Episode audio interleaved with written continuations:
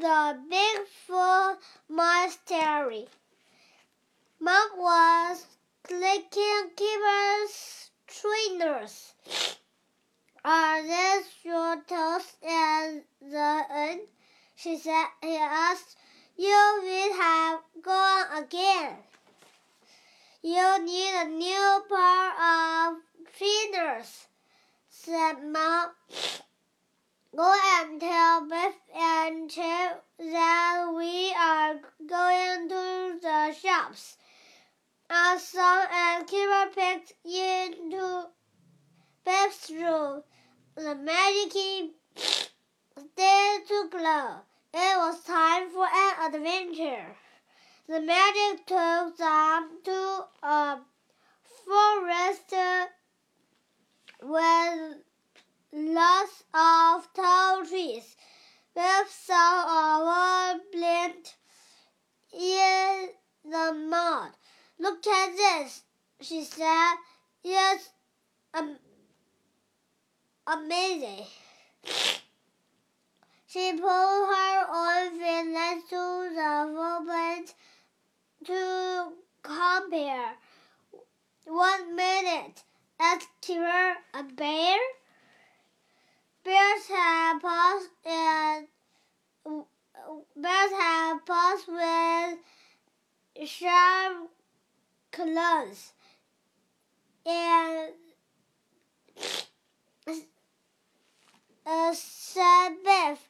This footprint has toe, toe mix. Some people believe mice live a dairy animal called Bigfoot lives in the world, said Biff. Said Chip. Perhaps Bigfoot made the footprint. Where is here is any and another The Kipper, why is this rope here? Biff and Chip went to check. Suddenly, a big walk had cage dropped down over the three children. Oh no, sorry, Chip. It's a drop.